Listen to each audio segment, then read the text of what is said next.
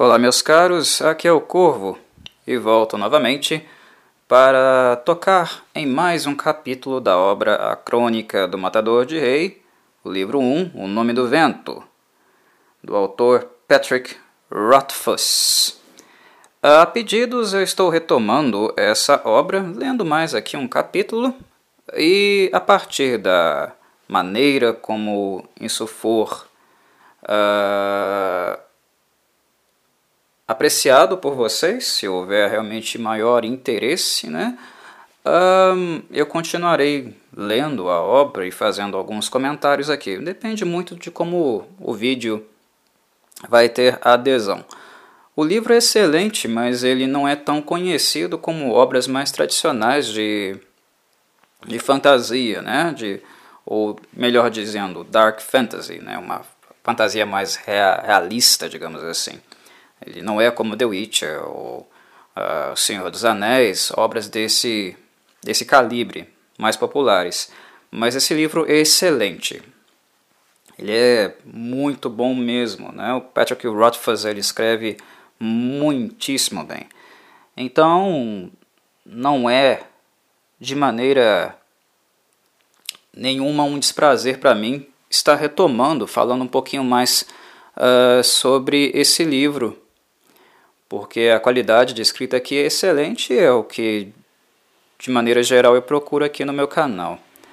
Então, vamos lá. Vou comentar um pouquinho então sobre esse segundo capítulo do livro, O Nome do Vento, chamado Um Lindo Dia. Uh, o capítulo é muito pequeno, né? Ele tem cerca de três páginas. Nada mais do que isso, mas uh, é aquela velha história, nem sempre muito, né? Nem sempre quantidade implica em qualidade, né?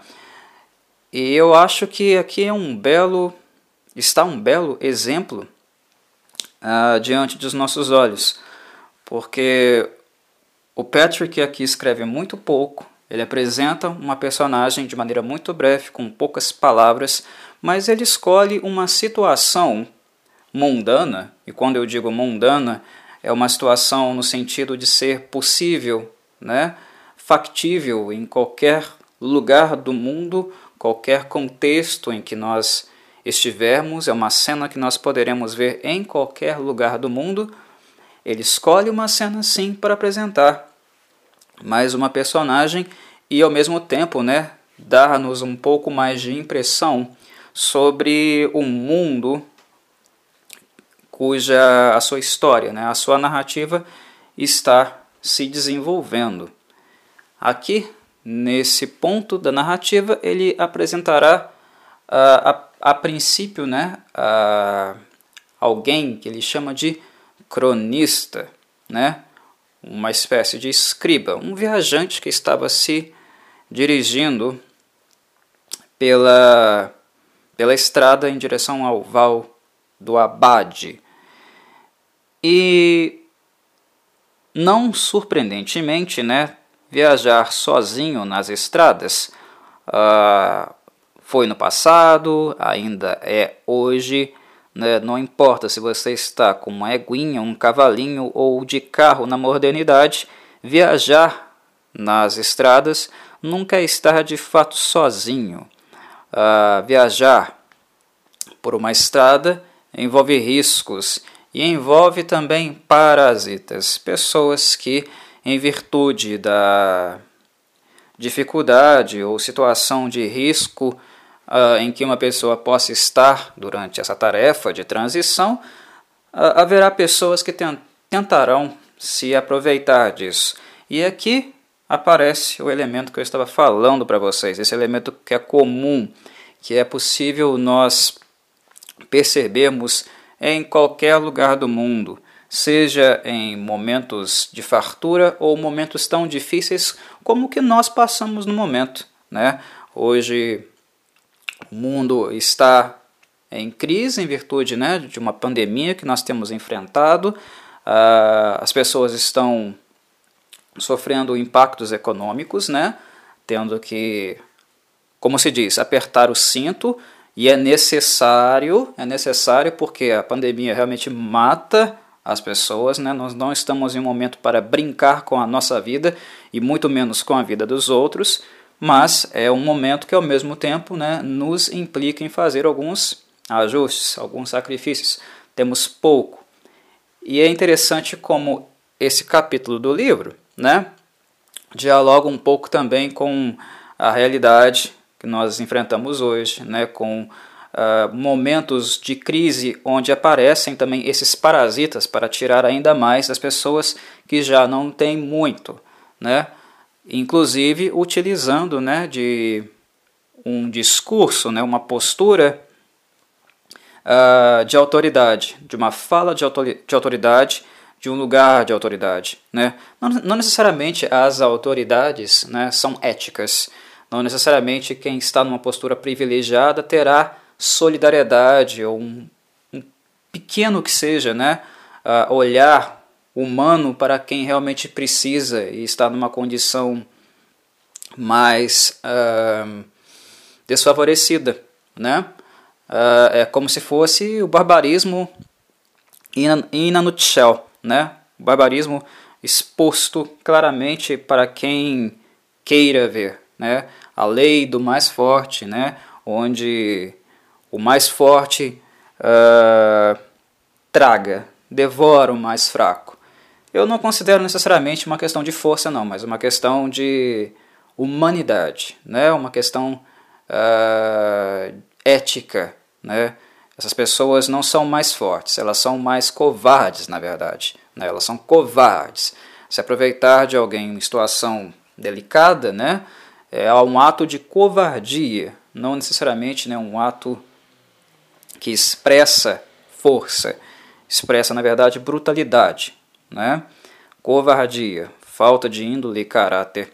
Aqui nós temos então um cronista viajando para a Val do Abade e ele é surpreendido na estrada por um grupo, né, pelo menos a, que a descrição do livro uh, dá a entender, um grupo de ex-soldados. E é uma coisa que eu gostaria de chamar a atenção igualmente, né? Dizer que é um grupo de ex-soldados, né, com os seus arcos de caça, né, prontos para retirar tudo o que ele possuía. Esse aspecto do ex-soldado é uma coisa que nós acompanhamos, né, vislumbramos muito na realidade também. As pessoas são inseridas num tipo de cultura né?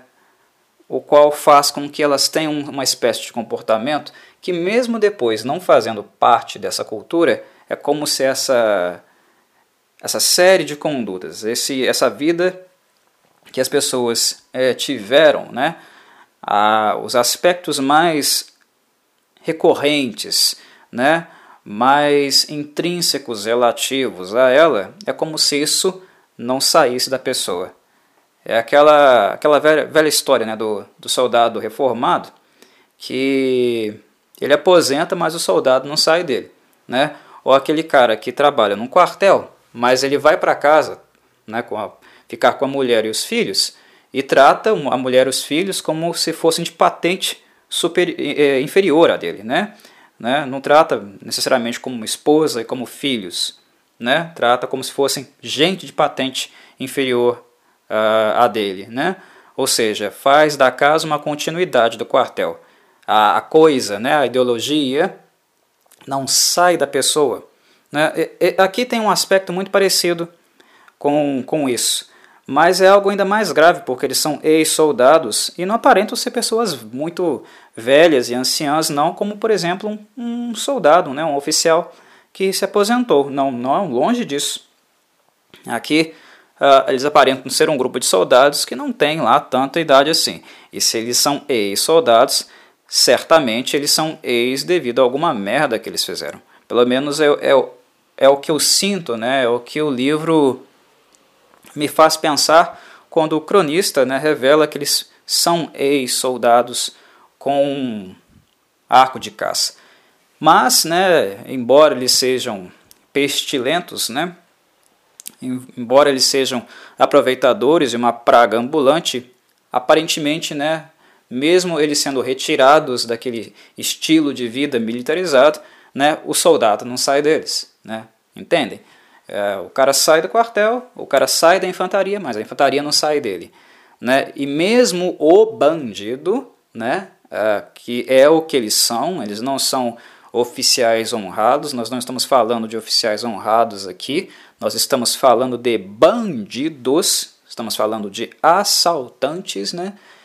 Mesmo assim, ele usará, se for possível para ele, ele usará, se aproveitará de um discurso de poder, de um lugar de poder, para poder né, uh, usar isso a seu favor e contra alguém que não goza da mesma possibilidade. Então, nós temos aqui na estrada um bando de ladrões e eu diria assassinos, né? Porque quem tira tudo de uma pessoa na estrada, de um viajante, basicamente está condenando essa pessoa à morte, à fome e à miséria, né? Uh, a pessoa vai ter que se virar para poder sobreviver, principalmente aqui, né? O nosso cronista que no ponto climático, né, no momento que a narrativa se encontra, o inverno uh, não está tão longe, né? Os caras roubam inclusive os agasalhos do, do cronista, né? roubam uma blusa que ele havia comprado, que ele nem tinha usado, toma dele um cobertor e deixa outro caruchento, velho, mofado com ele, uh, e toma tudo o que ele possui, tudo, né? inclusive a égua que ele estava utilizando para viajar. E eles fazem isso utilizando um discurso de poder, né? Uh, nas estradas, tudo que tem quatro patas é confiscado pelo rei. Eles nem são realmente parte né, da, da tropa, mas eles nem têm o direito né, ou condição de utilizar desse discurso. Mas certamente tem muitos na tropa de um rei, na tropa de, de uma infantaria, de um sistema monárquico, que certamente utilizarão esse, uh, esse discurso né? Não necessariamente esses sujeitos, né, essas organizações e instituições estão preocupados com a ética, eles estão preocupados apenas com a ordem. E a ordem, quem determina o que é ordenado e o que não é, são as figuras do, de poder, são as figuras que estão num lugar mais alto né, na hierarquia social, aqueles que ditam as regras. Monarcas, políticos, né, uh, milionários, gente assim, né? E um discurso de ordem ele tem que ser mais uh, observado, mais analisado segundo a pessoa que fala, né? Onde ela está, quais são os valores por ela defendidos, né? Ela está dizendo o que ela diz, uh, motivado pelo quê? Um discurso de ordem não necessariamente ele é ético e ele é igualitário. Não necessariamente ele é igualitário, ele é fraterno, ele é justo. Né? E nós vemos isso acontecer uh, com muita frequência uh, em consultas que nós fazemos né, momentos históricos da, da história da humanidade, e até hoje nós vemos isso acontecer com muita, muita frequência. Né? E aqui nós temos uh, bandidos que poderiam muito bem ser soldados mesmo, né? Fazendo essa covardia, essa cana canalice, né? Que é roubar totalmente um viajante indefeso no meio de uma estrada. E é interessante que uh, o cronista, por sua vez, né? Quando ele se apresenta, não em fala para nós, mas através de seus comportamentos uh, diante do grupo de bandidos, né? Uh, saber lidar, ter um trato adequado com gente assim, também é um requisito, né, uma característica necessária para a sobrevivência. A forma como ele lida com eles revela que esse tipo de acontecimento é uma coisa corriqueira, cotidiana, costumeira de acontecer na vida dele.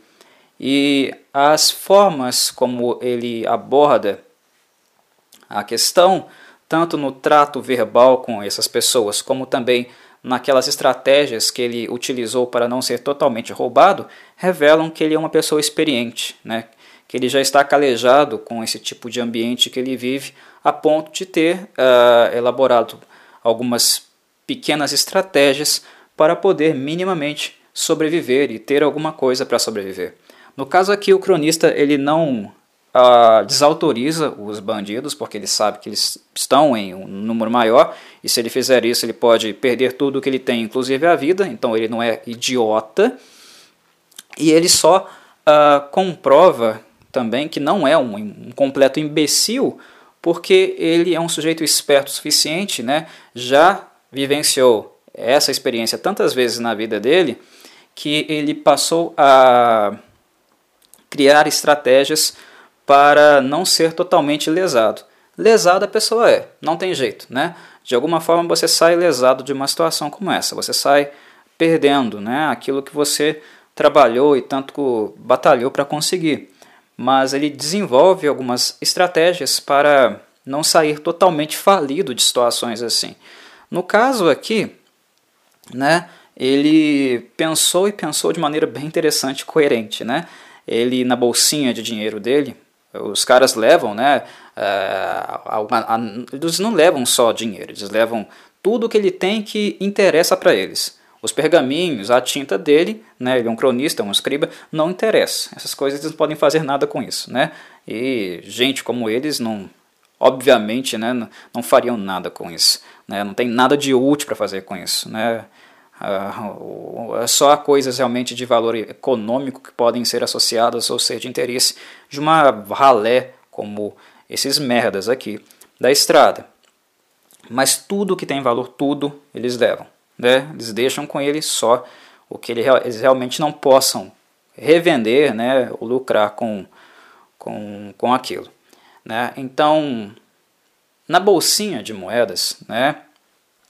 O, o, o, o cronista uh, ele elaborou uma estratégia para deixar um valor uh, razoável. E o que ele pretendia ao deixar um valor razoável na bolsinha? Impedir que houvesse desconfiança, né? porque ao consultar uma bolsinha de moedas, o assaltante, ao ver pouco dinheiro, ele ficaria é, desconfiado, né? a ponto de uh, querer revistar mais coisas, revistar mais materiais, até mesmo o corpo do, do assaltado, do cronista aqui no caso, né? Ele ficaria tentado a revistá-lo, então o valor não pode ser muito baixo. E ele também não pode ser muito alto na bolsinha de moedas, porque se ele tem muito, ele estimula, né?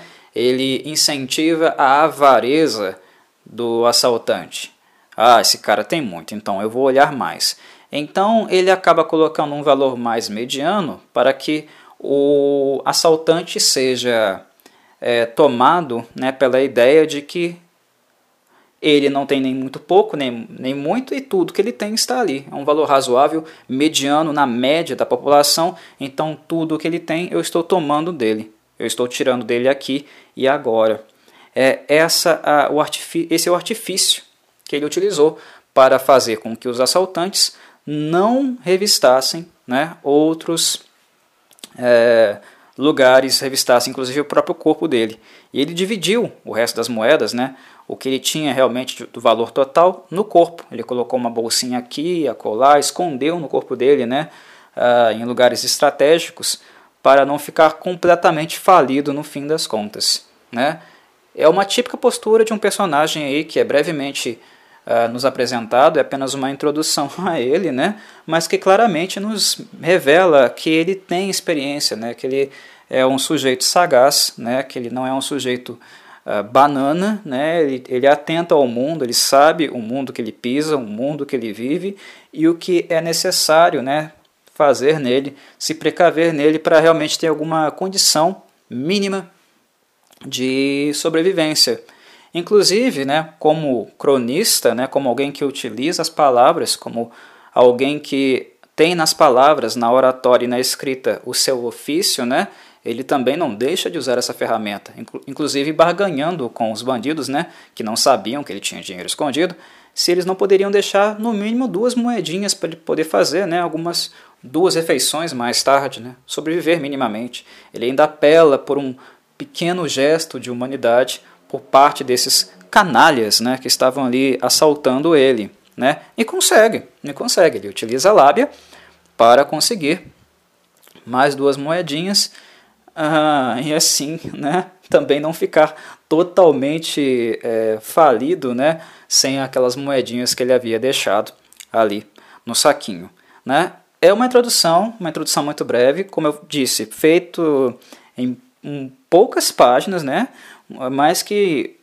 nos dá uma série de elementos, né, revela uma série de elementos muito mais profundos e marcantes. E este é um estilo muito característico do Patrick, é a maneira como ele escreve.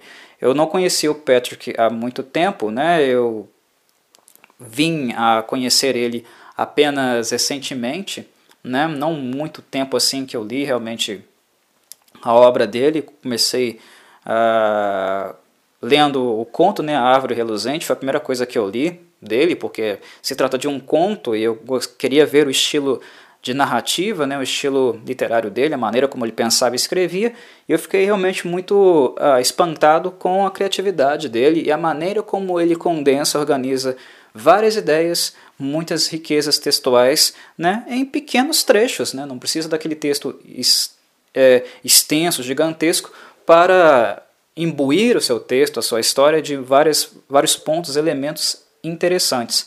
Isso não significa que o Patrick não seja prolixo, né, que ele não escreva muito. O livro, o nome do vento, né, o primeiro livro, ele está longe de ser um livro pequeno, ele é grande, né, mas essa é uma característica do Patrick, ele consegue, com poucas palavras, uh, te mostrar, né, te revelar várias dimensões do seu mundo, da narrativa, e principalmente, eu creio que em questão de mundo, Patrick não é tão é, refinado, né, arrojado como outros autores de dark fantasy, de literatura fantástica, mas em relação a personagem, né, uh, ele tem muito talento, ele tem muito talento mesmo. Os personagens dele, né, têm realmente bastante sabor, eles têm flavor, eles são percebidos né, como figuras profundas. E ele tem facilidade com isso em virtude né, da história que ele tem eh, jogando role-playing game, né, RPG e essas coisas. Né, ele tem esse background, o que torna fácil para ele criar desenvolver né, e trabalhar com conceitos de personagem. Isso é ótimo quando a gente pega também uma pessoa que não apenas sabe fazer isso, né, que tem essa experiência, mas consegue traduzir isso em um bom texto, né, em um texto co é, coeso, interessante, né, como é os textos, né, os livros dele. É realmente muito, muito bom mesmo. Então é isso, meus caros, é o que eu tenho a dizer sobre esse pequeno capítulo chamado Um Lindo Dia. Espero que vocês tenham gostado. É um papo, sempre um papo sobre literatura, né? Eu vou passando pelos livros, mas ah, o que eu quero, na verdade, é expor, comunicar ideias, debater um pouquinho sobre isso. E é, é o que eu sempre faço quando eu publico os vídeos. É, espero que vocês tenham gostado mais uma vez desse aqui. E a ideia é deixar realmente esses, essas, esses, esses debates, né, essas comunicações, uh, como uma expressão de ideias mesmo, que envolve falar do que eu li, né, envolve falar deste trecho, mas é, não deixando também né, uh, de lado, não suprimindo a possibilidade de deixar reflexões, né, pensamentos que sirvam também para outras coisas, né, coisas para além do que propriamente nós lemos em algumas páginas da literatura. A literatura também tem essa função né, de nos fazer pensar, fazer refletir sobre aspectos que envolvem a nossa própria vida. Né? Tem esse aspecto também reflexivo, de, de, de busca, de aprendizagem e maiores considerações. Então é isso, meus caros. Um abraço do Corvo e até a próxima.